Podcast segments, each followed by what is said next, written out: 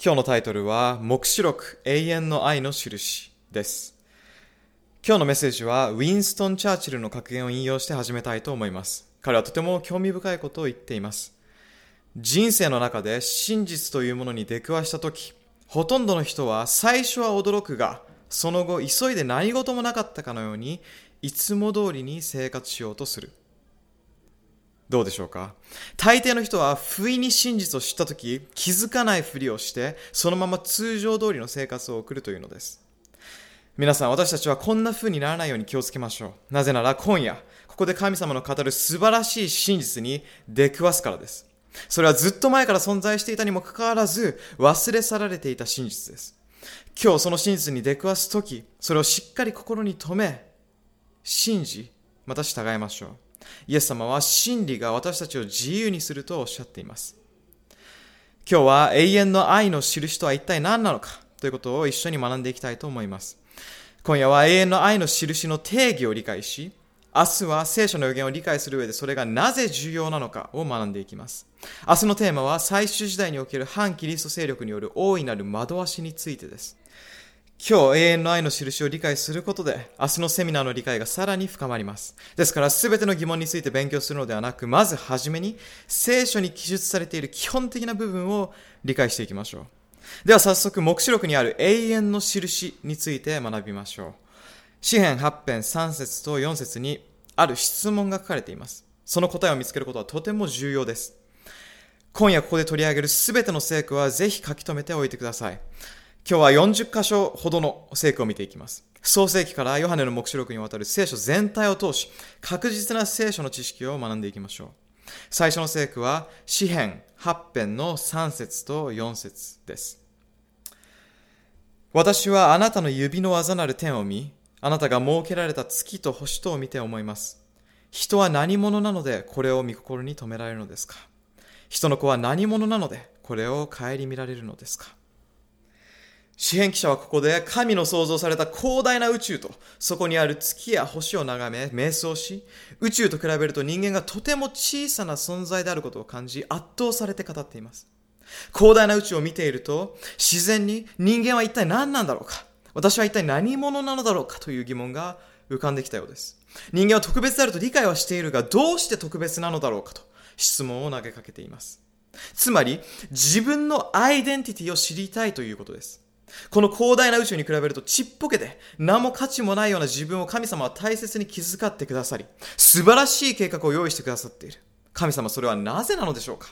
どうしてですか？私は一体何者なのでしょうかと、そういったとても大事な質問が投げかけられているのです。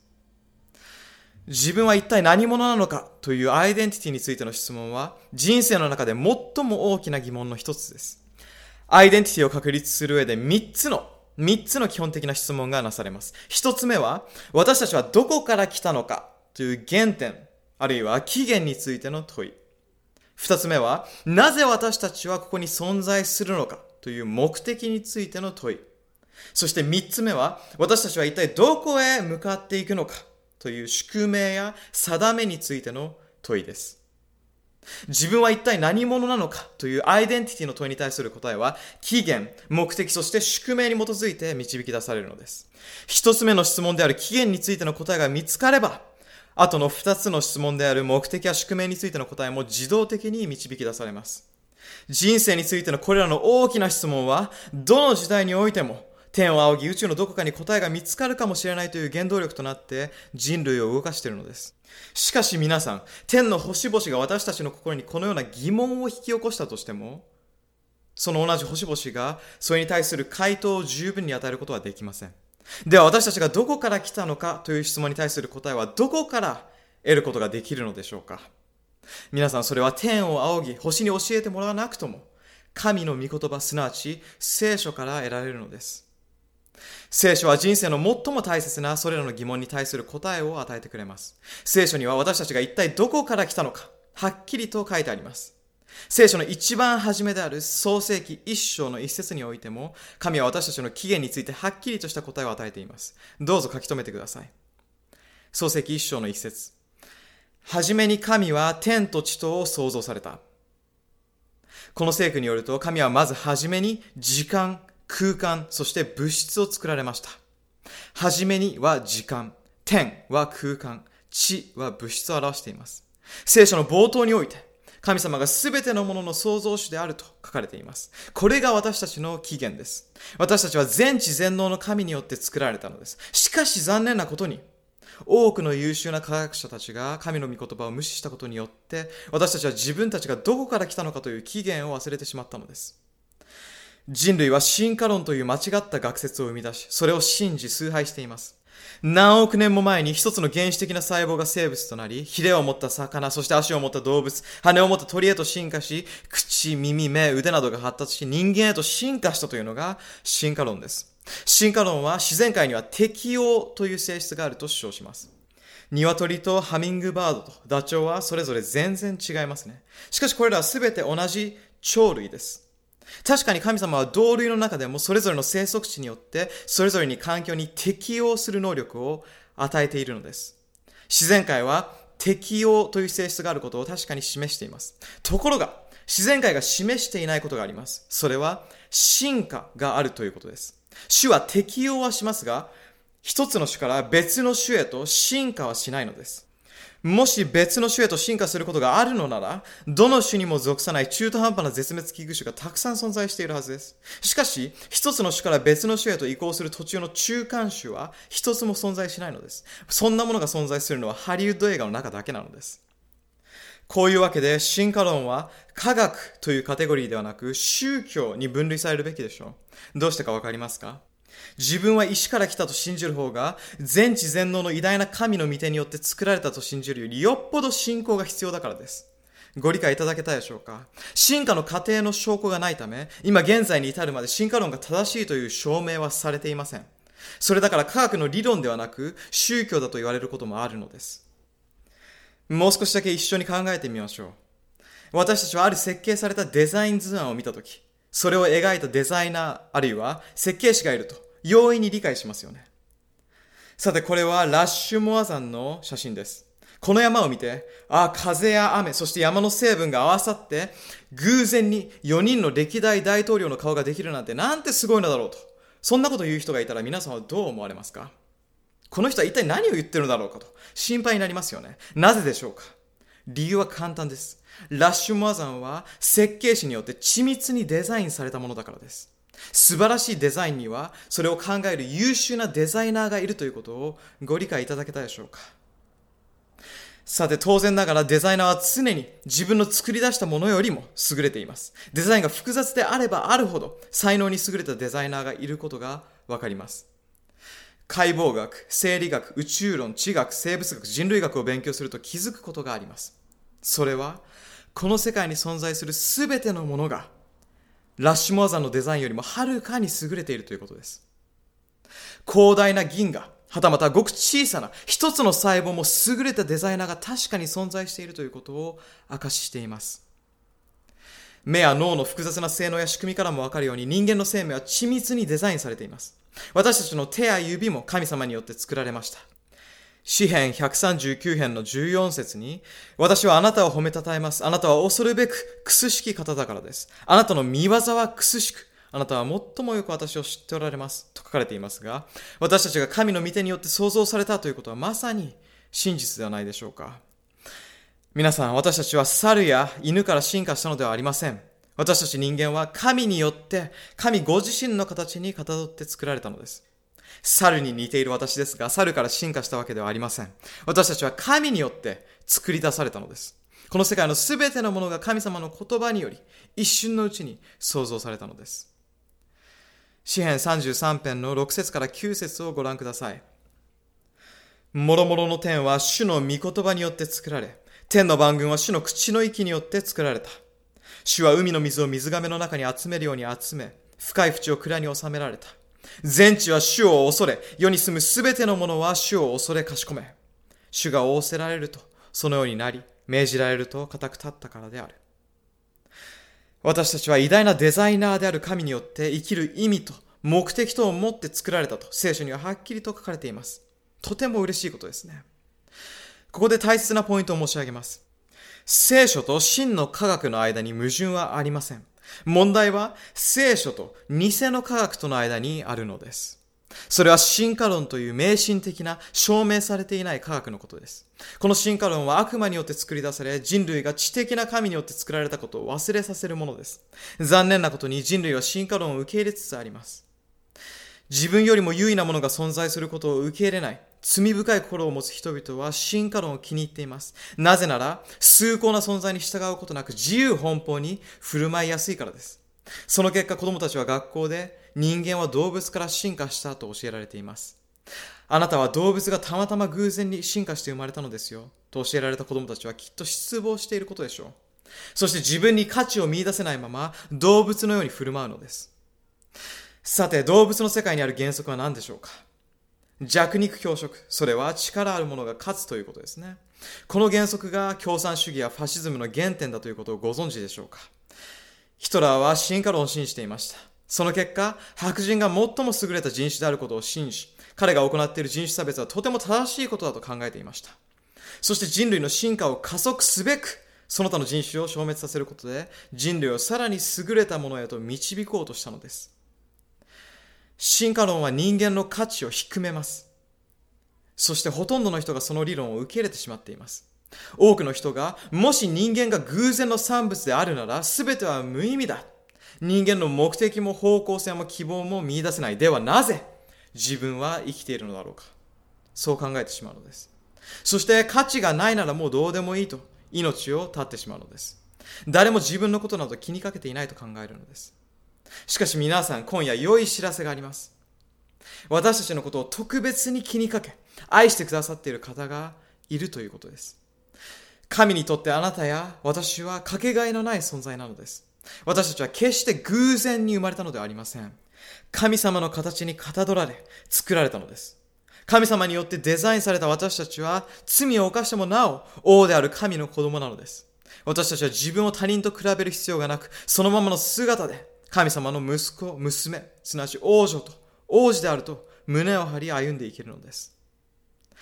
神は私たちに命を与え、その意味、目的をも与えてくださいました。あなたの人生には何の価値もないという悪魔の囁きに耳を傾けてはいけません。私たち一人一人が存在することには意味があるのです。あなたは神様によって作られ、イエス様は私たちのために死んでくださり蘇られました。そして今夜もあなたの人生に特別な計画を用意しておられます。聖書によると人間は神によって作られました。これが私たちの起源です。では残りの2つの質問についても考えてみましょう。それは目的と宿命についてです。私たちはどこから来たのでしょうか？神によって作られましたね。では、なぜ私たちはここで生かされているのでしょうか？それは神の栄光を称えるためです。それが私たちの生きる意味であり、また目的なのです。では私たちはどこへ向かっているのでしょうか？私たちは慈悲深い神のもとへと向かっているのです。皆さん、自分の存在の価値を見出す前に、また、神様が私たちにお与えになられた目的を遂行する前に、神の御心にかなう人生を歩む前に、私たちは覚えておかないといけないことがあります。それは、私たちがどこから来たのかということです。悪魔は私たちが誰なのか、どこから来たのか、なぜここにいるのか、そしてどこへ行くのかを忘れさせようとしています。聖書には覚えよという言葉があります。それはとてもパワフルな言葉です。私が物忘れしやすいように人間は忘れやすい性質を持っています。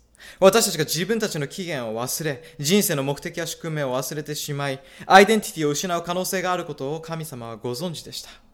そこで神は私たちに、この世界と人類を創造された時から、私たちに毎週毎週それを思い起こすようにと特別な印を与えてくださいました。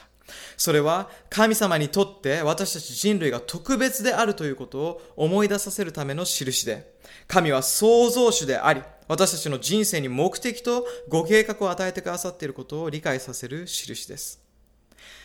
では、この印とは一体何でしょうか？誰のために与えられたのでしょうか？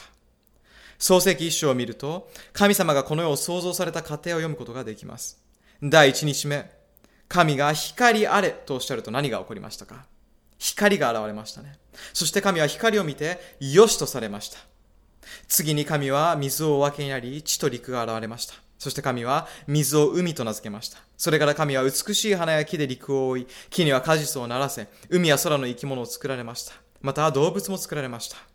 神様はたくさんのものを作られましたが、作るたびに良しとされました。何度も何度も良しとされたのです。神様の作られたものは全て素晴らしいのです。創造は神の善良さの現れで神の栄光を示しています。動物までは全ての創造はただ神様の発する言葉によってなされました。イエスは心から溢れることを口が語るものであるとおっしゃいましたが、創造の御業はまさに神の心を反映する言葉によって行われたために素晴らしいのです。さて、6日目の創造を得るにあたり、神はご自身の御手を用いて、ご自身の形にかたどって人間をお作りになられました。皆さん、ここで質問です。神は他の被造物と同様に人間も言葉によって作ることができたでしょうか？もちろん可能だったでしょう。その方が手っ取り早かったかもしれません。ではなぜ言葉によって人間を作らなかったのでしょうか？答えは簡単です。言葉よりも手を用いるという行動によって人類が特別であることを示したかったのです。神様は私たちに植物や動物、鳥や魚と人類は同じだという進化論とは全く違うメッセージを伝えたかったのです。私たち人間は特別で他の被造物の上に立つものであり、神の形にかたどられたということを伝えたかったのです。創世記2章7節には、主なる神は土の塵で人を作り、命の息をその花に吹き入れられた。そこで人は生きたものとなった。と記されています。その後、神はエヴァを作り、男と女は一つとなりました。結婚という神聖な制度は神が設けられたのです。さて神はこの結婚という制度を一部の人たちだけにお与えになられたでしょうか？それとも全人類にお与えになられたでしょうか？もちろん全人類に与えられました。また神は人を神の形にかたどって創造した後、その記念として特別な印を設けました。創造の記念日として設けられたもう一つの印に注目してみましょう。聖書の創世記2章の1節から3節をご覧ください。創世記2章の1節から3節こうして天と地、その板書とが完成した。神は第7日にその作業を終えられた。すなわち、そのすべての作業を終わって第7日に休まれた。神はその第7日を祝福してこれを性別された。神はこの日にそのすべての創造の技を終えて休まれたからである。この聖句によると、神が6日の間にすべての創造を得られたことがわかりますね。世界創造の6日目の技は、アダムとイブ、人を創造することで完結しました。そして神は7日目に記念日を設け、特別に3つのことを行われました。神は7日目を祝福したとありました。これは創造主の他の日には見られない行為です。これが1つ目です。また神はこの日にそのすべての創造の技を終えて休まれたと聖書にありました。これは神様がお疲れになっていたからではなく、創造を得た満足感から得た休息でした。神がお休みになったこと、これが二つ目です。そして三つ目、神は7日目を性別なさいました。性別するということが今晩の話でとても重要なポイントとなります。性別とは何かを神聖なものとして区別するということです。7日目は神聖な日で、神はこの日を特別に聖なる時間として過ごすとても重要な日としたのです。ここで質問です。神様は光、花、果物、結婚制度を一部の民族のためだけにお作りになったでしょうかいえ、全人類のためでしたね。では7日目の安息日はどうでしょうか一つの民族のためですかそれとも全ての民族のためですか実のところ、神はそれをユダヤ民族のためだけにお作りになられたのではないのです。安息日は全人類のために作られたのです。そのため、イエス様はマルコによる福音書の2章の27節で、安息日は人のためにあるもので、人が安息日のためにあるのではないとおっしゃられたのです。言い換えますと、神は愛情たっぷりの贈り物として、すべての人々を祝福するために安息日を設けられたのです。なぜ神様はこの世界の初めに安息日を設けられたのでしょうか？神は人間が7日間休まず死ぬまで働き続けることを知っていたからです。人の体の作りは休息を必要としています。皆さんの中で休息を必要としておられる方はいらっしゃいますでしょうか？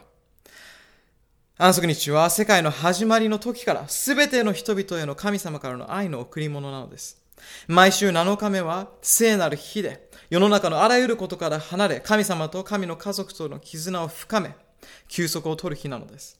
イエス様と過ごす甘い時間なのです。ところでなぜ神は特別な場所ではなく時間を設定されたのでしょうか？もし神様が特別な場所を決めたとしたらどうでしょうか？お金持ちや健康な人は巡礼の旅に出かけることができますが、貧乏な人や健康ではない人たちにはそのチャンスがありません。それに比べて時間は1日は24時間、1週間は7日。お金持ちの人もそうでない人も平等に与えられているため、神は時間を設定されたのです。神様は神に片取って作られたことを人間が忘れないために、この特別な日を作られたのです。神ご自身の指で石に刻んだ実会の掟の言葉、覚えよという言葉は、この特別な日、すなわち神様との特別な関係を象徴する印を心に留めよと促すものです。では実会の第4条を見てみましょう。聖句を読む前に皆さん、このセミナーの冒頭で言ったことを覚えていますか？今夜この特別な印の定義を明確にすることで、明日それがなぜ予言の光としての役割を持つかについて学ぶと申し上げました。それを踏まえた上で、出エジプト記20章の8節から11節をご覧ください。安息日を覚えてこれを生とせよ。6日の間働いてあなたのすべての技をせよ。7日目はあなたの神、主の安息であるから何の技をもしてはならない。あなたもあなたの息子、娘、しもべ、はしため、家畜、またあなたの門のうちにいる他国の人もそうである。主は6日のうちに天と地と海と、その中のすべてのものを作って、7日目に休まれたからである。それで主は安息日を祝福して生とされた。この聖句によると、神様はただの第7日目ではなく、創造の記念日である第7日目と創造を強調しています。なぜだと思いますか？それは安息日がこの世界の創造された時から存在するからです。そして創世記2章で記述されているのと同様に、神様の行われた3つのこと、その日を祝福し、生とし、休まれたことが再度示されています。神はこの聖なる時間を特別な印として実会の中に書き入れました。10の意見や10の推奨ではなく、10の戒めとして書かれていることに注目してください。神様は人間が自分の行いによって天国に入ろうとする本能をご存知でしたので、人に休息を取るようにと命じました。神様は6日間働いて、特別な休息の日である7日目は私と時間を過ごし、休みなさいとおっしゃっているのです。皆さん面白いことに実会の中で神様が特別に覚えておきなさいとおっしゃってから始まるのはこの安息日についての戒めだけですが、クリスチャンを含め世界の大半の人がこれを忘れてしまっているのです。この第4条の戒めに覚えておきなさいと書いてあるにもかかわらず、安息日遵守はおろそかになっており、ほとんどの教派が実会のうちの9つの戒めだけを守っています。安息日を守ることはそんなに大切じゃないと考える人が多いのです。さて、ここで質問です。実会の掟の中で、一つの立法が他の立法よりも重要になることがあるでしょうか？ありませんね。すべて重要です。新約聖書のヤコブの手紙2章の10節を開いてください。ヤコブの手紙2章の10節です。そして書き留めてください。お読みします。なぜなら、立法をことごとく守ったとしても、その一つの点にでも落ち度があれば、全体を犯したことになるからである。この聖句の文脈を考えてみるとき、ここで言う立法は実会のことを指しています。実会のうち一つの戒め以外の9つを守ったとしても、一つ破るならばその全体を犯したことになるのです。言い換えるならば、神様は10%のディスカウントをこの立法に与えなかったということです。すべての立法はそれ一つ一つが重要で関連性があり、神から人に与えられた特別な祝福なのです。そして神は人間が忘れやすいことを知っていて、これを覚えていなさいとおっしゃったのです。最後の時代において、神はこのようにヨハネの目視録を与え、神を礼拝し特別な印である安息日を守るよう呼びかけています。私たちが毎晩学んでいる最終時代に与えられた福音のメッセージ、ヨハネの目視録の14章7節に注目してみましょう。大声で言った。神を恐れ、神に栄光を着せよ。神の裁きの時が来たからである。天と地と海と水の源とを作られた方を不死拝め。皆さん、この聖句で天使が全地を創造された神を礼拝しなさいと言っている箇所は、まさに実会の第4条に基づいています。一番初めのセミナーで、ヨハネの目視録は、旧約聖書を元に書かれていると学びましたが、覚えていますでしょうか？ヨハネの目視録は全部で404の聖句がありますが、そのうち274の聖句は、旧約聖書の引用です。その中でも旧約聖書の聖句の構造と最も類似している聖句が、今先ほど読んだ聖句で、神を拝むことと安息日を覚えることとが一つになり、世界への呼びかけとなっているのです。目視録の著者であるヨハネはイエス様からいつこの予言のメッセージを受け取ったのでしょうかヨハネはイエス様の復活の後にこの目視録の幻を受けました。では、どの日にこのメッセージを受け取ったかわかりますでしょうか？ヨハネの目視録一章の十節をご覧ください。私は主の日に御霊に感じた。そして私の後ろの方でラッパのような大きな声がするのを聞いた。ここに書いてあるように、イエス様が復活された後の主の日に、ヨハネはこの特別なメッセージを受け取ったのです。では、主の日とは何でしょうか？それは安息日のことです。イエス様はマタイによる福音書12章の8節で、人の子は安息日の主であると語っておられます。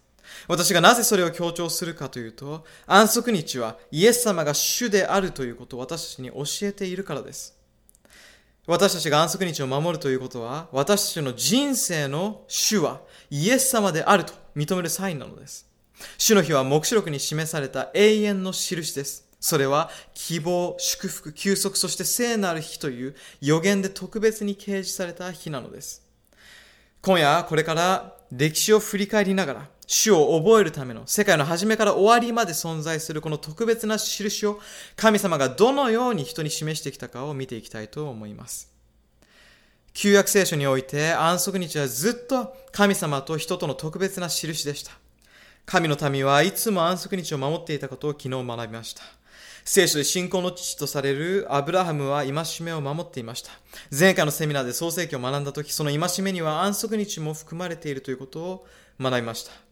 そしてアブラハムはそれらの素晴らしい真実を子孫へ、すなわちイスラエル全体へと伝えていきました。ですが皆さん、イスラエルの民がエジプトで奴隷だった時は、7日間毎日ぶっ通して働かされました。休みなどありませんでした。そして長い間働き続けると不思議なことに、曜日を忘れてしまいます。しかしイスラエルの民が安息日を忘れてしまっても、また守れない状態にあっても、神様はこのイスラエルの民のことを忘れることはありませんでした。神はイスラエルの民の両親に神との時間を過ごし、礼拝を重んじるよう訴えかけ、エジプトの束縛から解放してくれるものを送りました。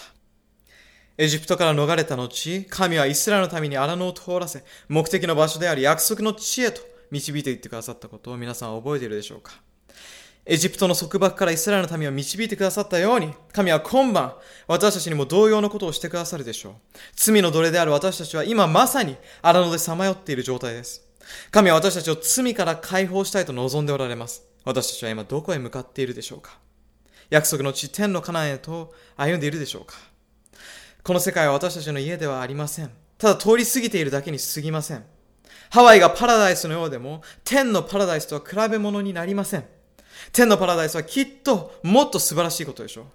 すでに申し上げましたが、私たちは目的地に向かっている途中で荒野をさまよっている状態なのです。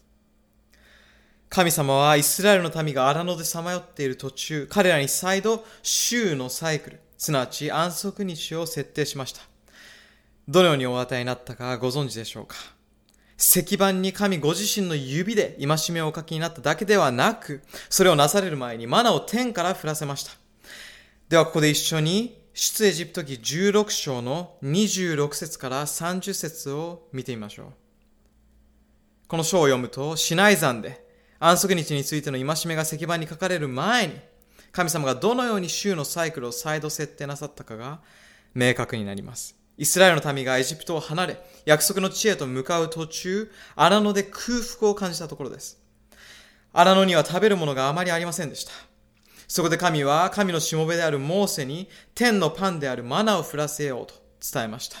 またそうすることで民の信仰と従順さを試そうとなさいました。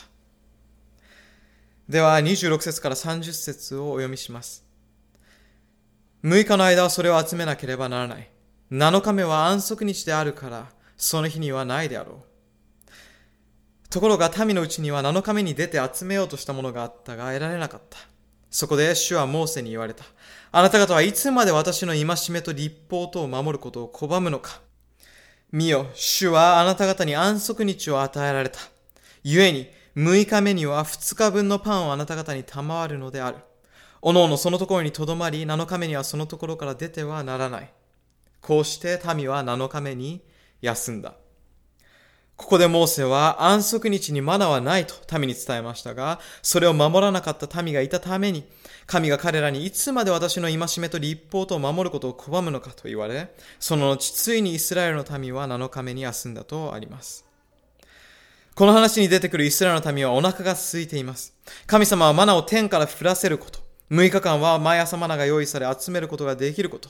日々必要なものを与えてくださることを約束されました。しかしイスラエルの民の中には次の日の朝早起きをしなくても良いように、次の日の分までまとめて取っておこうとした怠け者がいました。しかし次の日用に取っておいたマナは溶けてしまうか、虫に食べられていて食べられる状態ではありませんでした。マナを食べたければ、毎朝しっかり起きて取りに行かねばなりませんでした。この経験を通して、神様は人々に、日々神を頼り必要とするように教えたのです。イエス様は私たちが祈るとき、どのように祈ればよいとおっしゃっていましたか？どうか一週間分のパンを与えてくださいと祈ればよいと勧めていましたか？違いますよね。日ごとのパンを与えてくださいと祈るよう教えていました。ですが皆さん、一週間に一度だけ霊的な食物を食べれば大丈夫だと考えている人がどれだけ多いことでしょうか？つまり、一週間に一度だけ教会に来て、お説教を聞くだけの人たちです。そういう人は信仰が弱くなってしまうのは当然です。一週間に一度しか食べなければどうなりますか？空腹になり、だんだん弱って、最後には死んでしまうのです。皆さん、神の御言葉も毎日食べる必要があります。人はパンだけで生きるものではなく、神の口から出る一つ一つの言葉で生きるものであると聖書には書かれています。神様は人が毎日神様を信頼すれば、日々の糧を与えてくださるということを、イスラエルの民と同様に私たちに教えてくださっています。物語の続きはこうです。神は6日の間、毎日マナを降らせますが、聖書で準備の日と呼ばれている6日目だけ、いつもの倍の量のマナを降らせました。そのマナは7日目の安息日のために保存したのです。7日目は神様と過ごす大事な日、休息の日、安息日であり、日常の必需品の心配をする日ではなかったからです。神様は荒野にいる間の40年間、毎週マナーを与え続けました。ここで皆さんに注目してほしいことがあります。神様は週のサイクルを再設定する際に、いくつの奇跡を行ったでしょうか？最低でも週に3回奇跡が行われたことがわかります。一つ目の奇跡はマナを天から降らせたこと。二つ目は6日目には2日分のマナを与えたこと。そして三つ目は安息日に食べる分のマナを6日目から7日目へと保存できるようにさせられたということです。1年間に52週あるとして、それが40年間続いたわけですから、3×52×40 で6240回。週のサイクルを再設定するために6240回の奇跡が行われたのです。神様がこれほどの奇跡を一つのことのためになされたという箇所は聖書においてここだけです。それほどまでに神様は人に休息と信頼することとかどれだけ大切かを教えになりたかったのではないでしょうか。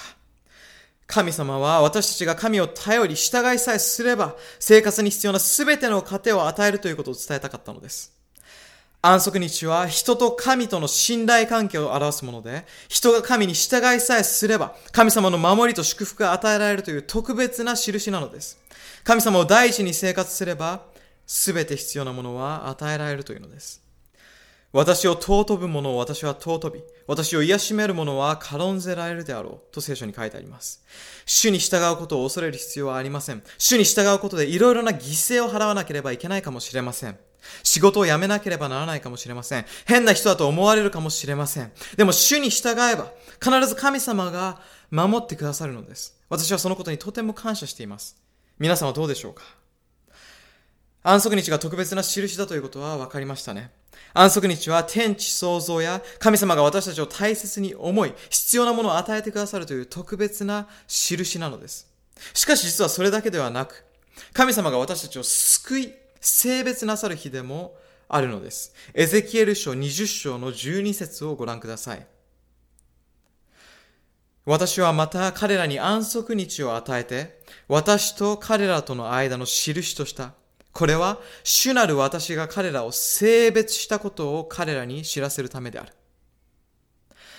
安息日は、主なる神が私たちを性別してくださる印だとこの聖句は述べています。性別するとはどういうことでしたか？聖なるものとして区別するということでした。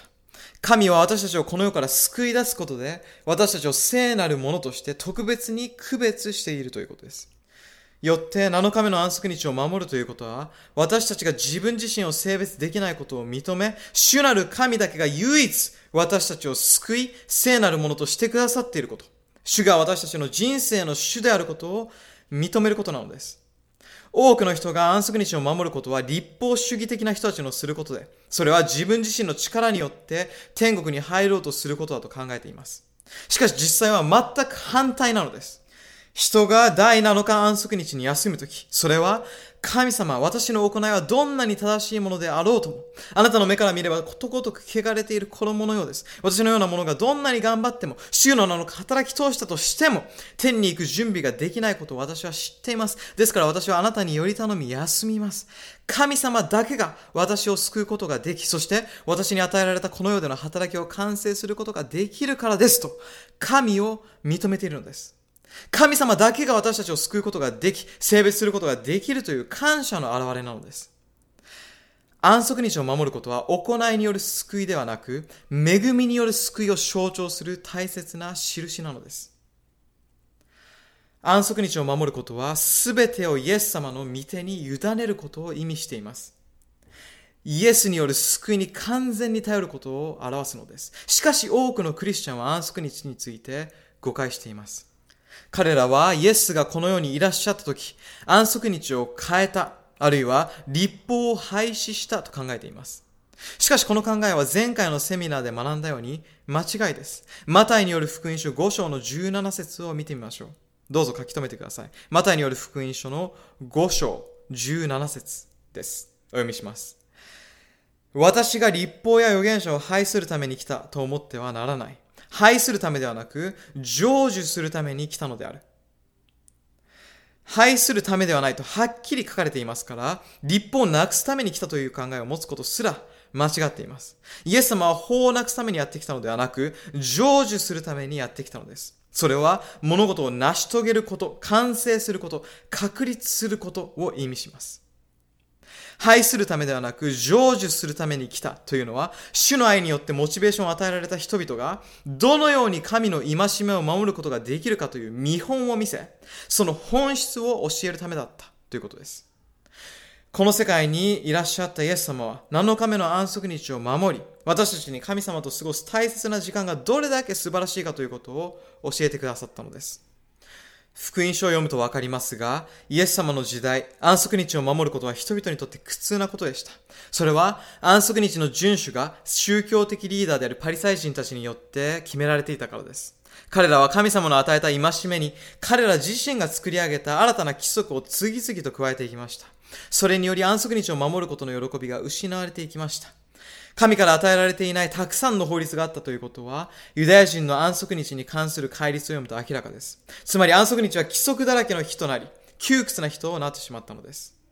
そこでイエス様はユダヤ人によって付け加えられた安息日についての多くの法律を取り除くために来られ、ご自身の生き方を通し、聖なる安息日の本当の守り方について教えられました。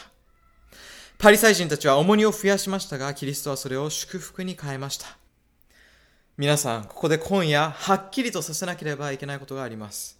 大勢のクリスチャンがイエス様は安息日に反対されていたと思っていますが、それは間違っています。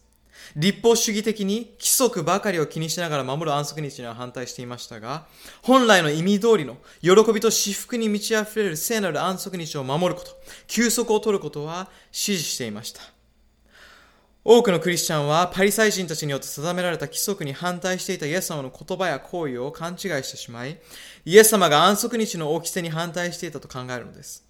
しかし、イエス様が神の戒めに反対することなどありませんでした。ルカによる福音書の4章16節をご覧ください。それからお育ちになったナザレに行き、安息日にいつものように街道に入り、聖書を朗読しようとして立たれた。この聖句にあるように、イエス様は安息日を守られていました。そしてイエス様は全ての意味において私たちの良いお手本となるはずですよね。イエス様が立法を守り、生活の一部にしていたことは明らかで、私たちも同じようにすべきです。昨日のセミナーで学んだように、十字架でイエスが亡くなられた時に廃された立法もあります。それは一体どんな立法でしたか？10回ではありませんでしたね。それはモーセに与えられた捧げ物に関する儀式的な立法でした。コロサイ人への手紙2章の14節にこう書かれています。神は私たちを責めて不利に陥れる少々をその規定もろとも塗り消し、これを取り除いて十字架につけてしまわれた。ここで言う少々とは安息日を含めた実会のことではありません。それらは犠牲制度に関する掟のことで、それらを十字架の時にお取り消しになったのです。その理由は、それらの法がキリストがこの世にいらっしゃることを指し示す予言だったからです。17節にはその法について書かれています。これらは来たるべきものの影であって、その本体はキリストにある。ですから、捧げ物の儀式と、それに関する掟はイエス様を指し示す単なる影だったのです。よってそれらの方は、イエス様が人と同じになって地上に来られた時には、もう必要なくなったのです。犠牲に関する法律がなくなっただけで、決して実戒がなくなったわけではないことを理解してください。イエスが来られたことで、宮で行われていたことは全て完全に役目を終えました。儀式の一部であった杉越の祭り、ラッパを吹き鳴らす祭り、五巡節、食材の日などの七つの祭りもイエス・キリストのこの世の働きを指し示すものでした。そして神様はそれらの祭りにおいても人々に休息を与えたいと望んでいたので、それらの祭りを安息日と呼ぶことがありました。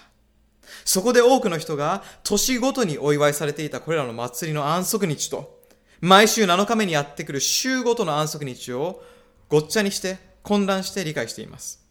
多くのクリスチャンはそれらを同じものだと考えています。ところがそれらの安息日は全く別の立法の上に成り立つことをこれから説明させていただきます。週7日目の安息日は実会の第4条にありましたね。一方、祭りの安息日は儀式の掟の一部でした。週の安息日は毎週必ず7日目にあたりましたが、一方、祭りの安息日は毎年異なる日に行われていました。そして7日目の安息日は罪が入る前から存在し、祭りの安息日は罪が入った後に与えられました。なぜでしょうか？それは、これらの祭りが救い主イエスを象徴するものだったからです。また、7日目の安息日は神ご自身の指によって書かれました。一方、祭りの安息日はモーセによって書かれました。さらに7日目の安息日は石板に書かれ、祭りの安息日は本に書かれました。7日目の安息日が書かれている実会は聖書にある契約の箱の中に収められ、祭りの安息日について書かれた本は契約の箱の横に置かれました。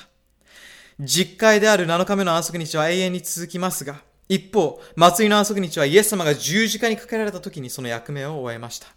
7日目の安息日と祭りの安息日が全く別物で、それぞれが異なった立法に属していることを聖書ははっきりと教えています。ここまでご理解いただけたでしょうか？後に来たるべきものの影であった儀式的な決まりや立法は本体であるイエス様の到来によってその役目を終えたのです。それを理解した上で次の質問をしてみたいと思います。クリスチャンはこれらの祭りの安息日を守るべきでしょうか多くの人がそのような疑問を持っていることでしょう。この質問について今日は細かく話をする時間はないのですが、それについての答えと解説を4、5ページのプリントとして用意しましたので持ち帰って読んでください。ここでは簡単に説明したいと思います。祭りの安息日は、それらがどのようにイエス様を指し示す影の役割を果たしているかについて詳しく学び、その本質を理解する必要があります。それを学ぶことで、祭りの安息日を聖なるものとして特別に守る必要がないことがわかります。聖書はそれらの儀式や祭りの安息日はイエス様の影、また雛形として、霊的にイエス・キリストの働きを覚え受け入れるために守りましょうと教えています。前回のセミナーで勉強したことを覚えているでしょうか？イエス様は現在、天の死聖所におられることを学びました。そしてこの食材の日において、イエス様が天の聖所を清めておられることも学びました。私たちも自分自身の胸を探り、悔い改め、信仰によってイエス様の働きに加わり、イエス様に清めてもらいましょうという話をしました。そのことについて大切なポイントはいくつもありますが、肝心なポイントを見逃さないでください。それは、イエス様は実会、つまり道徳の立法を廃するために来たのではなく、儀式の立法を終わらせるために来たのだということです。それがイエス様がこの世に来られた理由なのです。実会の第4条は他の9つと共に今も存在し、その効力を失うことはありません。殺すこと、盗むこと、勧誘すること、神の名をみだりに使うことは良いことでしょうか？それとも悪いことでしょうか？それらは実会にある掟であり、すべて正しくないことですよね。十字架で全てが終わったのだから、殺してもいいなんて誰も思いません。実会の第4条だけを切り離してはいけません。すべて正しいか、すべて正しくないかのどちらかなのです。神様の立法の中からビュッフェのように好きなものだけを選ぶことはできません。ヤコブの手紙2章の10節に、立法をことごとく守ったとしても、その一つの点にでも落ち度があれば、全体を犯したことになるからであると書いてある通りです。パウロもヘブル書4章の9節で、こういうわけで安息日の休みが神のためのためにまだ残されているのであると述べています。さて、たくさんの人が安息日は7日目であることは理解できたけれども、どの日が7日目なのかという疑問を持っています。聖書でいう7日目とは何曜日のことなのでしょうか週のどの日を選んでも良いのでしょうかどの日が7日目かわからなければ、この立法を守ることはできませんね。皆さん、神様は私たちにできそうにないことを言いつけるようなお方でしょうかそんなはずはありません。神様は公平で正しいお方だからです。私たちにあやふやなことを押し付け、そのまま放っておくことはなさいません。よって、どの日が7日目かを確かめる方法があります。その方法というのは他でもない聖書を読むことです。さらに聖書だけではなく辞書、カレンダー、天文学、言語、いろいろなところでそれを知ることができます。ではまず聖書から学んでみましょう。ルカによる福音書の23章を開いてみましょう。ところで皆さん、今夜は印が何であるかについて理解し、明日はその印がなぜ重要なのかということについて学ぶと申し上げたのを覚えていますか？今夜は印についての基本的な知識を増やし、土台を作っていきましょう。立派な家を建てるにはしっかりとした土台が必要となります。ですから、神の御言葉を土台として、神学的な家を建てていきましょう。では、ルカによる福音書23章の53節をご覧ください。週のどの日が7日目なのかがわかります。お読みします。それを取り下ろして雨布に包み、まだ誰も葬ったことのない岩を掘って作った墓に収めた。この日は準備の日であって、安息日が始まりかけていた。ここはイエスの死、埋葬、そして復活について書かれている箇所です。一連の出来事だということに注目してください。聖書ではイエス様がお亡くなりになったのは準備の日と書かれていますが、これは安息日の前の日である6日目のことですね。イエス様は6日目に十字架の上で亡くなられました。その時イエス様は全てが終わったとおっしゃり亡くなられました。そしてその後すぐ十字架から降ろされ、安息日の前に墓の中に葬られました。そしてイエス様は7日目の安息日に休まれたのです。皆さん、神様がある働きを6日目に終え、7日目に休まれたのはどんな時でしたか？天地創造の時でしたね。6日目に人間を作られ、すべてを終えられ、休まれました。これが最初の安息日でした。神様は創造の時と同じように、贖いの時にもそうされたのです。神は十字架の上で犠牲となられ、人を罪から救い出し、新しいものへと作り変えたのです。イエス様は全てが終わったとおっしゃり亡くなられ、人々をあがない元の姿へと回復してくださったのです。イエス様は亡くなられた後、安息日に休まれました。そのことは創造の記念日である安息日を覚えるという意味を示しているだけではなく、イエス様が私たちの身代わりとして血を流した救世主であり、その血によって私たちはあがなわれ、完全に回復されるという素晴らしい恵みを意味しています。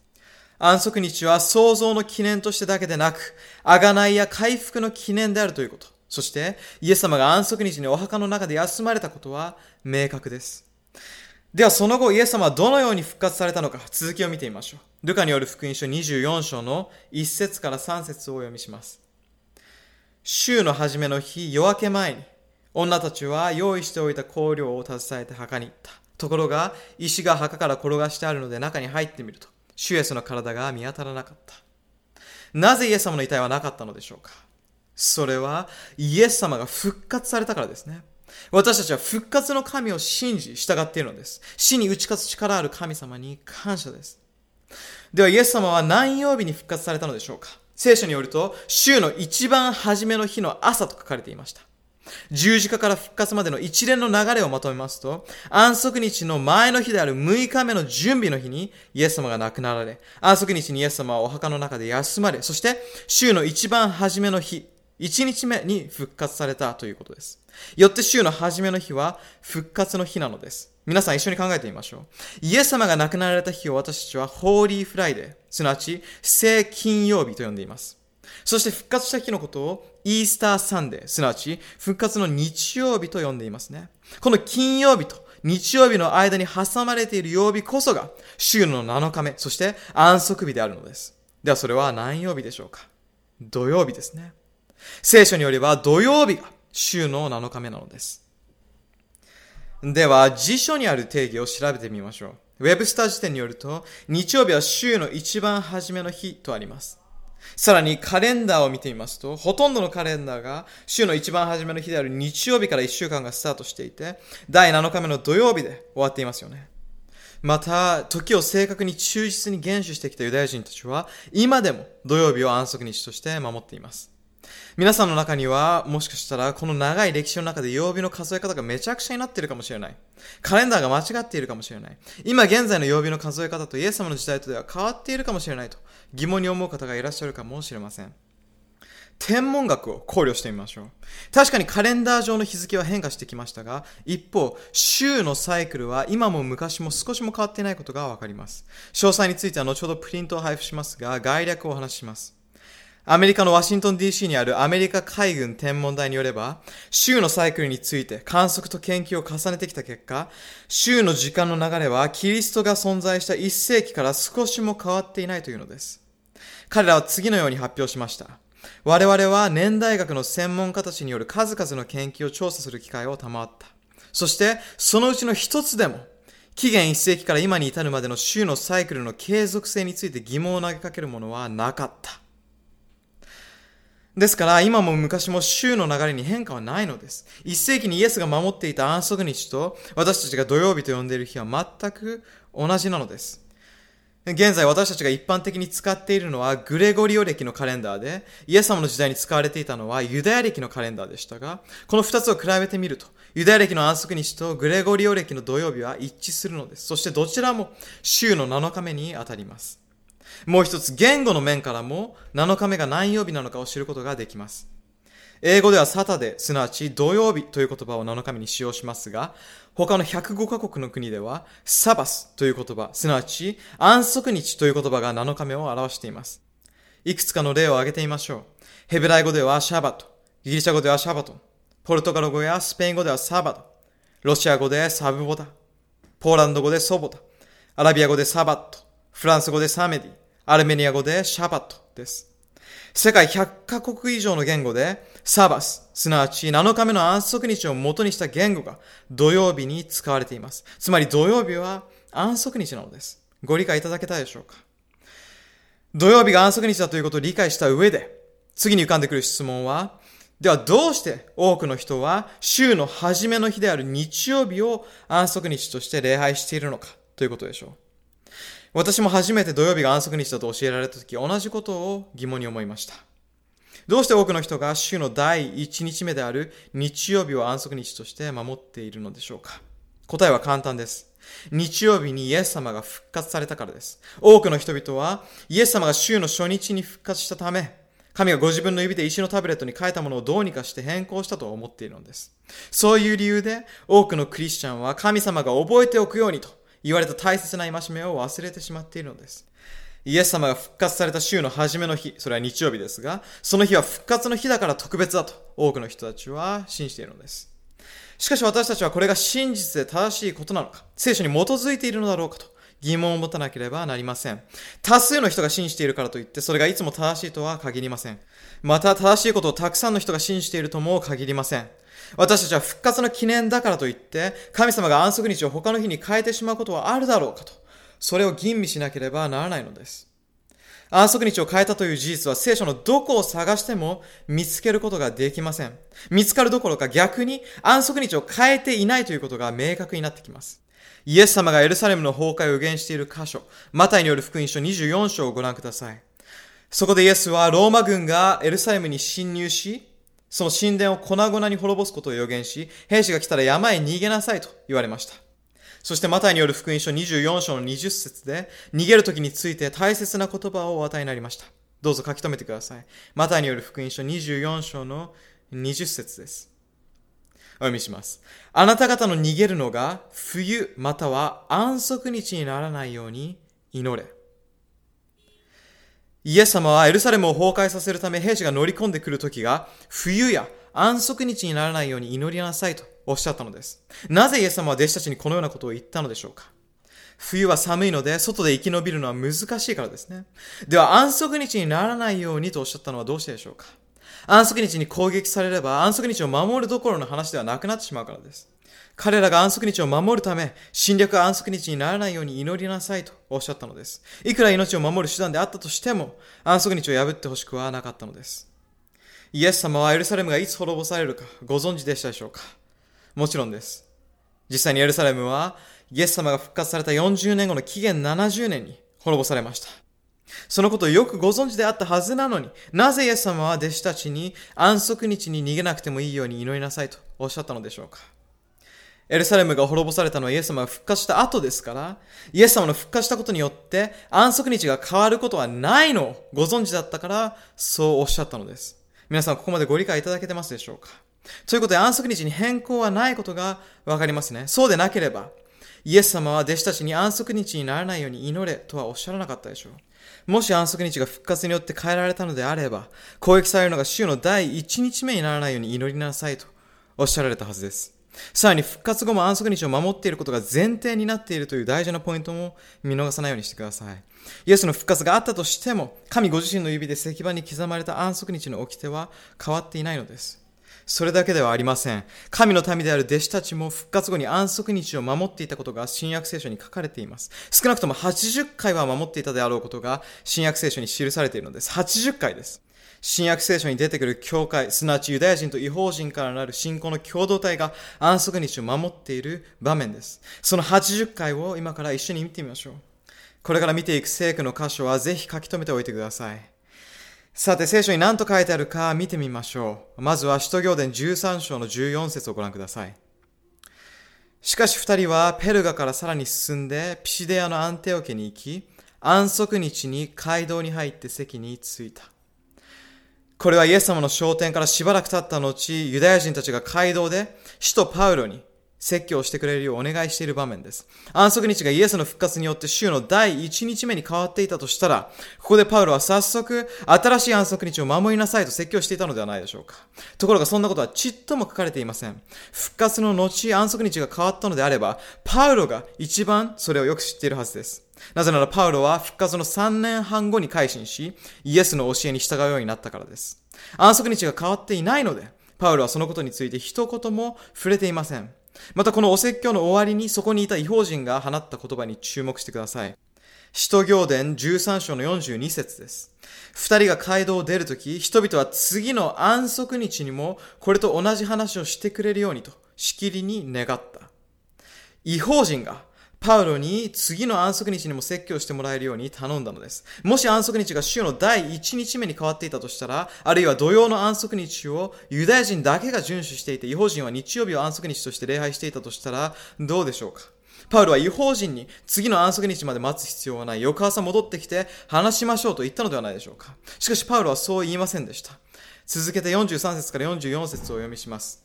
そして集会が終わってからも大勢のユダヤ人や信心深い回収者たちがパウルとバルナバとについてきたので、二人は彼らが引き続き神の恵みにとどまっているようにと説き進めた。次の安息日にはほとんど全死を挙げて神の言葉を聞きに集まってきた。ここで神の恵みにとどまっているようにと説いています。神の掟や立法に従うことをやめ、神の恵みのみを重んじるクリスチャンが多くいらっしゃいますが、この聖句からは、違法人であろうがユダヤ人であろうが、神の恵みにとどまっている人、すなわち、恵み主義である人たちですらも、安息日を守っていたことが読み取れます。つまり、神の恵みを尊重するからこそ、安息日を神と人との特別な日として大切にすることがわかります。さて、新約聖書の教会はしばしば集まる場所がありませんでした。そこで人々は自然の中へ出て行って礼拝していました。使徒行伝16章の13節を開いてみてください。使徒行伝16章の13節です。お読みします。ある安息日に私たちは町の門を出て、祈り場があると思って川のほとりに行ったとあります。彼らは自然の中で礼拝していたのです。これは場所ではなく時間が聖なるものであるということを示しています。別の箇所を見てみましょう。使徒行伝18章の4節をご覧ください。パウロがコリントへ旅している時の場面です。お読みします。パウロは安息日ごとに街道で論じてはユダヤ人やギリシャ人の説得に努めた。ここでもユダヤ人と違法人が復活の後、安息日を守っている描写があります。そしてパウロはそこで安息日ごとに説得に努めたとあります。パウロはコリントに1年半滞在していました。皆さんは1年半の間に何回安息日があるかわかりますか ?78 回です。先ほど、新約聖書には80回以上安息日を守ったと記されていると言いましたが、これがその大部分です。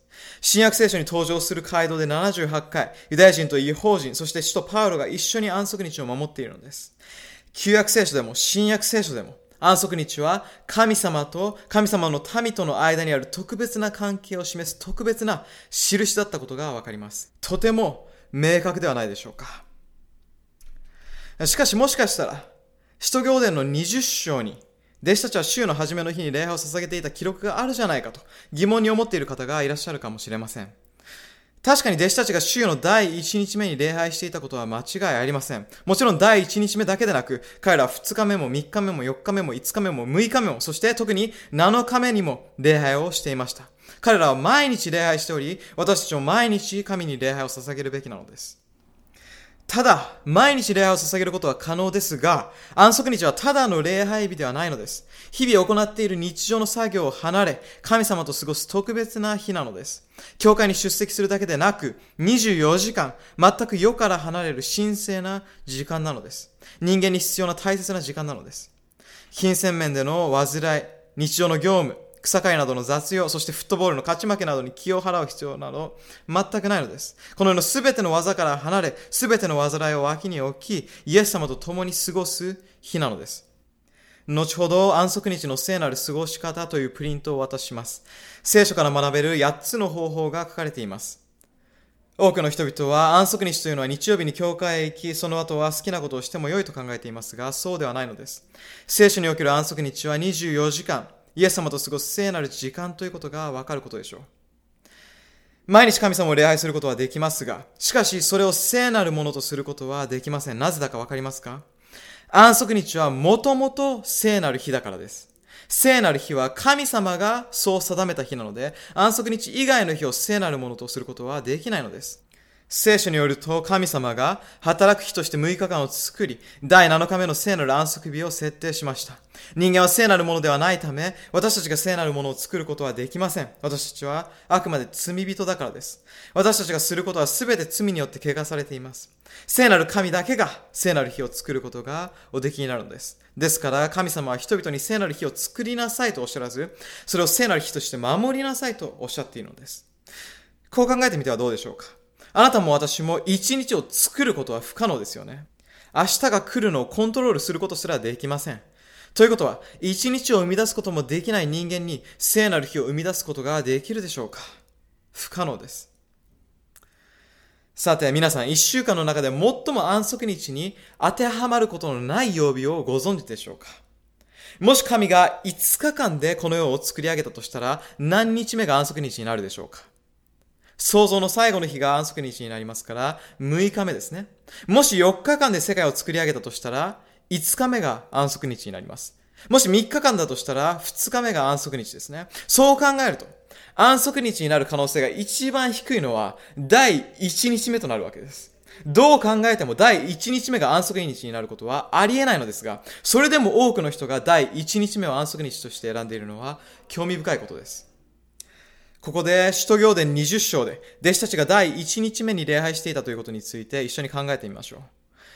この箇所、第1日目である日曜日を安息日として守る洗礼としてあげる人が多くいますが、一体どうなのでしょうかでは、聖句を読んでみましょう。使徒行伝20章の7から9節です。ぜひ書き留めておいてください。お読みします。週の初めの日に、私たちがパンを裂くために集まった時、パウロは翌日出発することにしていたので、しきりに人々と語り合い、夜中まで語り続けた。私たちが集まっていた屋上の間には明かりがたくさん灯してあった。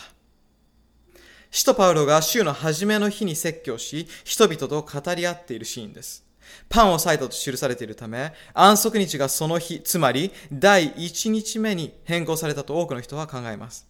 さらっと読んでしまうとそうなるかもしれませんが、それは表面だけを浅く読んでいます。まずこの聖句には安息日が第1日目に変更されたとは一言も書いてありません。第1日目が特別な日だとも書かれていません。神ご自身の指で石板に書かれたものが変更されたというのであれば、もっとはっきりとした戒めが書かれているはずです。実際パンが裂かれたからといって、この日が安息日であるという証拠にはなりません。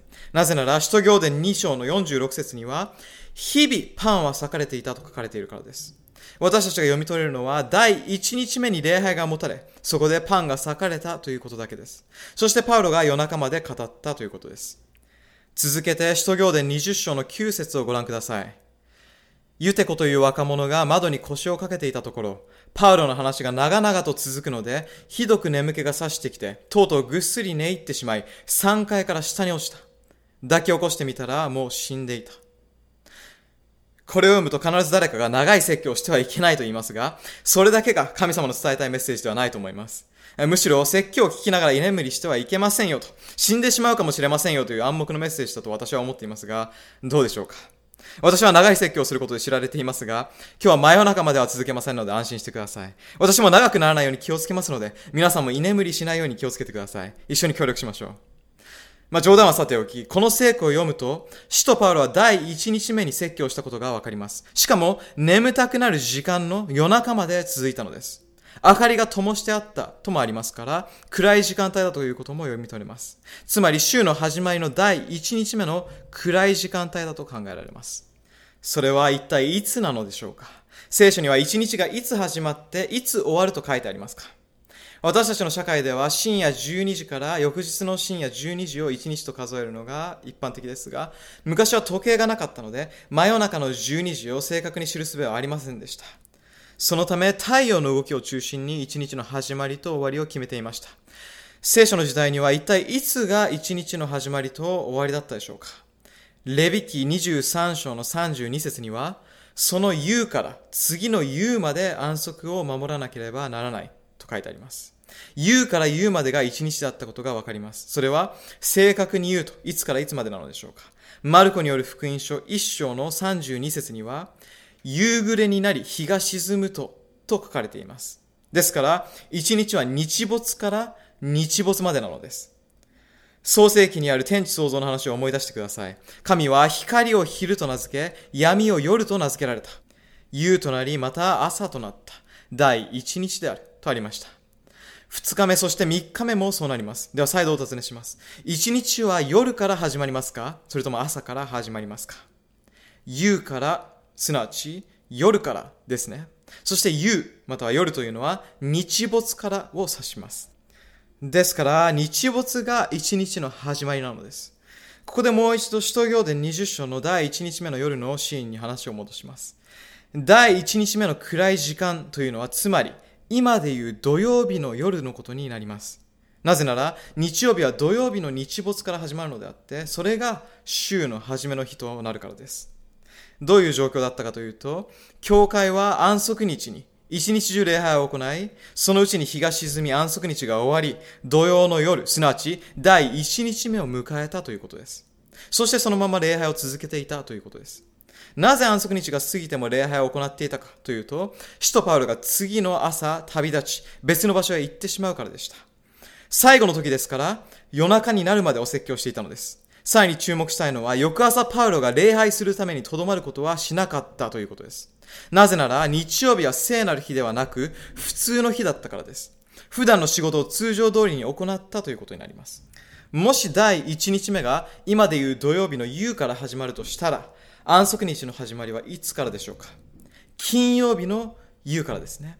金曜日の日没から土曜日の日没までが安息日となるわけです。今日は金曜日ですね。今まさに素晴らしい安息日があなたに訪れています。神様があなたのために特別な祝福を用意なさっています。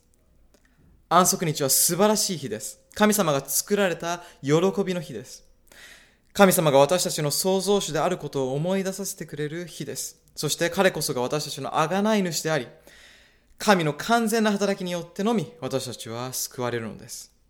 教会に通うだけでなく、24時間イエス様と聖なる日を過ごす素晴らしい喜びの日なのです。それが今日、あなたにも与えられているのです。感謝ですね。さて、話を少し戻します。新約聖書で弟子たちが復活の後、安息日を守っていたのと同様に、神様は終わりの時代にいるすべての弟子たちに安息日を守るよう呼びかけています。ヨハネの目視録14章の12節をご覧ください。ここに神の戒めを守り、イエスを信じる信仰を持ち続ける生徒の忍耐がある。終わりの時代にはイエスの信仰を持つだけでなく、神の掟をも守るのです。神の戒めを守りとありますが、戒めはいくつあったでしょうか？?9 つではありませんね。全部まとめると10ありました。愛による信仰から戒めを守り、ついには平和を得るようになるのです。皆さんは天国でも永遠に安息日は守られるということをご存知でしょうか？イザヤ書66章の22節と23節を見てみましょう。私が作ろうとする新しい天と新しい地が私の前に長くとどまるように、あなたの子孫とあなたの名は長くとどまると主は言われる。新月ごとに安息日ごとにすべての人は我が前に来て礼拝すると主は言われる。天国においても毎週の安息日には神様の御座の周りに集まって神様と共に時間を過ごすのです。天国へ行って守るのであれば地上でも安息日を守り始めましょう。なぜなら私たちはイエス様を愛しているからです。安息日こそが目視録に記されたユダヤ人にだけではなく、すべての人類にとっての特別な愛の印なのです。これだけ聖句を用いて説明しても、曜日なんか本当に関係があるのか？神様はそんなに細かい方なのか ?7 日のうちどの日を選んでもいいんじゃないのか？安息日に仕事があることを神様は理解してくれるはずでしょうと。どの日でもいいから一日神様と過ごせばいいんじゃないのか？という人がいます。それらに対する答えを説明させてください。私たちは自分自身の推論に頼ることができるでしょうか？信玄14章12節に人が見て自ら正しいとする道でも、その終わりはついに死に至る道となるものがあるとあります。他の人がみんなやっているから、それが正しいように見えるかもしれませんが、7日のうち私たちがこの日がふさわしいと思って選んでも、聖書に基づいていないものであれば死に至るのです。罪の報酬は死であると言われている通りです。罪とは不法、つまり掟を破ることです。よって私たちは7日のうちどの日を選んでも良いのではありません。神様が何でもありにしてくれるだろうと考えてもいけません。神様は7日のうちどの日でもとはおっしゃっていません。はっきりと第7日安息日が私と過ごす聖なる日であるとおっしゃっているのです。聖書は神様の御言葉と掟が正しいかどうかの基準になると明確に述べています。人の言葉や教会での教え、牧師の言葉が基準ではなく、神の御言葉が基準なのです。このメッセージは神の御言葉による教えを真剣に受け止めたいという人に向けて発信されているのです。もう一つ質問です。神様はアダムとエヴァにどの木の実を食べてはいけないか具体的に示されたでしょうか？それとも園のどの木でも何でも好きに食べてよいとおっしゃられたでしょうか？神様は特定の木をお示しになり、この木の実を食べれば罪を犯したことになり死ぬと言いましたね。罪の報酬は死なのです。神様は掟についてとても具体的かつ明確でした。その一方、神はとても寛大でした。このたった一本の木を除いて、他の木からはどれを食べてもよいとおっしゃったのです。それと同様に、神は7日のうちたった1日を除いて、他のどの日にでも日常の作業や仕事など必要なことを何でも行ってよいとおっしゃったのです。そのような寛大な神様だからこそ私は従えるのです。アダムとエバにはとても明確な指示が与えられていましたが、蛇が現れ、都合のいいように解釈して誘惑されたのです。エバ、とても美味しそうな実だろ？神が食べても良いと言った木の実ととても似てるじゃないか。きっと食べても大丈夫だよ。ほら食べてみな。神様はそんな細かい方じゃないよ。今しもを破って食べたとしても、きっと許してくれるよ。おそらくそのようなことを言い、蛇は誘惑してきたのではないでしょうか。そしてエヴァもそう思ったことでしょう。安息日についても悪魔はそれと同じようなことをしています。彼は私たちに、神様はそんなに細かい方じゃない。曜日なんてどれも同じなんだから、どの日を選んでもいいじゃないかと考えるように仕向けるのです。もちろん安息日にも他の日にも雨が同じように降るのですから、曜日なんてどれも一緒に見えますが、しかし全く違うのです。ではどう違うのでしょうかそれは神の言葉です。エデンの園の木は、その木だけ特別な禁断の木だったのでしょうかその木の実だけ毒入りだったとはとても思えません。ところが神様がこの木の実を食べてはいけないと言ったその言葉によって違いが生まれたのです。それと同様に安息日も神の言葉のみによって違いが生まれたのです。神の戒めに従うということは、神こそが創造主だということを認め、従うことを示す大切な方法なのです。だからこそ、私たちは主を信じる信仰の表明として安息日を守るのです。救い主こそが私たちの戒めなのです。もし神様が火曜日が安息日だと言えば私はそれを守ります。それはもちろん私の都合に合うかどうかによってではありません。聖書で述べられているように神様の発した言葉一つ一つに忠実に従うかどうかということなのです。いつ礼拝しようと、霊と誠と思って礼拝していれば問題ないでしょうとおっしゃる方もいるかと思います。確かに、真の礼拝者は、霊と誠と思って礼拝するでしょう。しかし皆さん、この誠とは何でしょうか？詩編119編の151節には、しかし主よ、あなたは近くいらせられます。あなたの諸々の戒めは誠ですとあります。そのため、戒めを守ることなく、霊と誠と思って神を礼拝することはできないのです。皆さん、ここで私ははっきりと伝えたいことがあります。今夜このセミナーで語った私のメッセージを鵜呑みにする必要はありません。何よりも大切なのは、ご自分で聖書を読まれ、納得することです。人が語ったことをそっくりそのまま信じるのではなく、聖書と照らし合わせてみた後で信じてください。今夜皆さんにチャレンジを与えます。もし聖書のどこかに日曜日が安息日だと書いてあったり、復活の後安息日が変わったとか、もう今は安息日は守らなくても良いとか、ユダヤ人の安息日は土曜日で違法人は日曜日とか、日曜日が安息日であると考えられる成果が一つでも存在するなら、一つでも存在するなら、私が1万ドルの賞金を出しましょう。景気の悪い世の中ですから、1万ドルを得られる機会は滅多にないでしょう。どうですか？たった一つの聖句でも良いのです。探せる自信はありますか？私は1万ドルをかけるだけの自信があります。なぜなら、安息日が土曜日以外の日に変更されたことを示す成功を、私含む多くの人が何年も何年も探してみても見つけられなかったからです。なぜでしょうか？それは、そのような成果が存在しないからです。私が信じられないなら、どうぞ調べてみてください。自信があるからこそ、私はこのように挑戦することができるのです。毎回1万ドル出せるほどお金持ちではありませんからね。何もかも包み隠さず話したゆえに、そのようなチャレンジができることを皆さんに理解してほしいのです。聖書は明快です。くどいようですが、皆さん自身で探してみることが大切なので、探してみてください。では、聖書における安息日は土曜日なのに、どうしてたくさんの人々が日曜日を安息日として守っているのかという疑問が湧いてきますよね。それは聖書の予言と深く関係しています。ダニエル書7章の25節に、時と法律を変えようと望む反キリスト勢力のことが書かれています。実会のうち、時に関する戒めがあるものはどれですか？第4条だけですね。多くのクリスチャンは日曜日を安息日としていますが、それは反キリスト勢力がキリストの教会に偽りの教えと混乱を持ち込んでいるからです。その反キリスト勢力が安息日を土曜日から日曜日に変えたため、今までこのことを知らなかった人々は日曜日を守っているのです。その多くはとても従順な信者ですが、反キリストの巧妙な手口によって騙されているのです。この反キリスト勢力が誰なのか知りたい方はいらっしゃるでしょうか？安息日を変更した勢力について学びたいのであれば、また明日もここにお越しください。私や他の誰か、あるいは教会の距離に基づいてではなく、聖書に何と書かれているかを調べることが重要なので、説明に少し時間かかります。明日の夜は反キリストの10の特徴とその特定、そして神の時と法律を変えた大いなる偽りについてお話しします。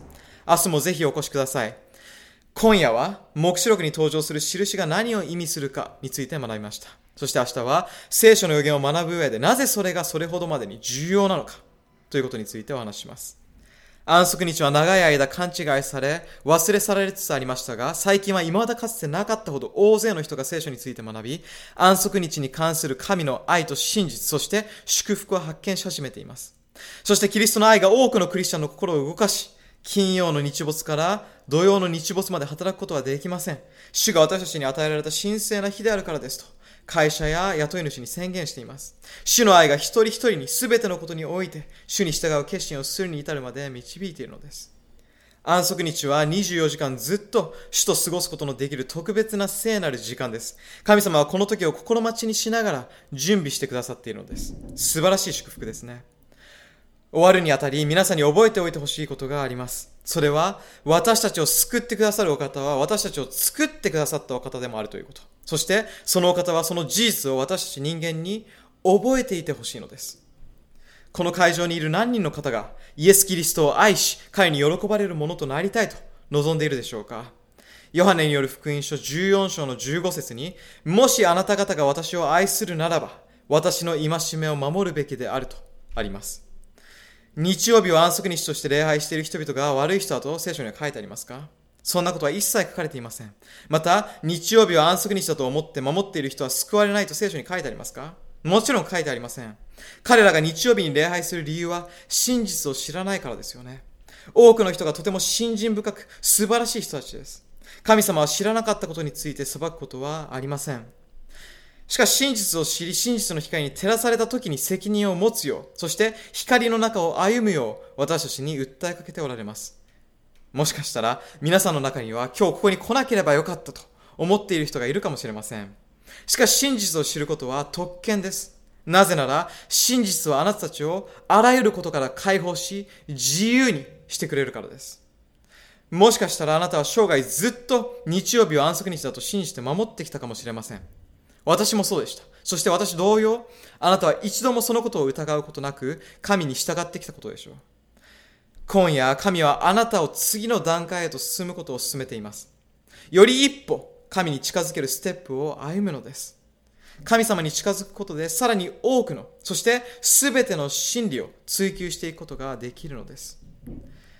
私も安息日についての真実を知ったとき驚きました。真実は嘘ばかりのこの世の中ではとても奇妙なものに聞こえます。周りに嘘ばかりが溢れているため、不思議なことに真実であるにもかかわらず、それはおかしなことのように聞こえるのです。私も日曜日の教会に通っていましたが、聖書から真実が示され、神様を崇めるもっと良い道が与えられました。また、神様に栄光を捧げようと安息日を守り始めると、スケジュールが変わり、生活を切り替えることができました。そして私は安息日を守り始めようと決心をしたことを後悔することはありません。安息日は一週間のうちで創造主である神様と過ごす最も楽しい日です。悪魔にこの幸せに過ごす時間という祝福を奪われないようにしてください。多くの人が安息日を守る決心をしてきました。そして彼らはそのことを少しも後悔していないのです。終わるにあたり、私はあなたに今すぐこれを決心しろと無理強いはしません。少し時間がかかるかもしれません。勉強して完全に理解する必要があるでしょう。それは全然問題ありません。すぐに受け入れなさいとも言いません。祈り、自分自身で勉強する必要があるでしょう。でも今夜ここで、神様が私たちを導いてくださることを信じ、すべてを任せることはできますよね。真実が語りかけるままに、そしてイエス様により良い人生に変えていただけるようにしましょう。神の与える休息を受け入れましょう。そして安息日の主を受け入れましょう。受け入れることがあなたの祈りであるなら、目を閉じ、神戸を垂れてください。お祈りいたします。天にいます父なる神様、世界の始まりから与えられた特別な印、あなたが創造主であるということを思い出させる印を示してくださり、感謝します。理解する心が与えられたことを感謝します。私たちの贖い主であり、私たちの命の源であるあなたの完全なる働きによって、私たちが救われていることに感謝します。真実を語りかけてくださりありがとうございます。主よ、どうぞ私たちのこれからの学びの一つ一つにあなたの導きがありますように。学んだことを私たちの生活に取り入れていく勇気を与えてください。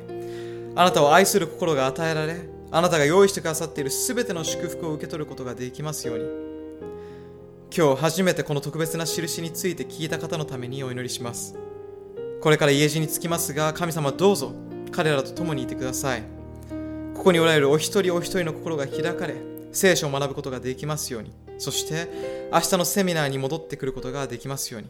主よどうぞ私たち一人一人が素晴らしい安息日を送れますように。これからここを離れますが、引き続き私たちをお守りください。主イエス様の皆によってお祈りいたします。アーメン。このメディアは、オーディオバースの提供でお送りしました。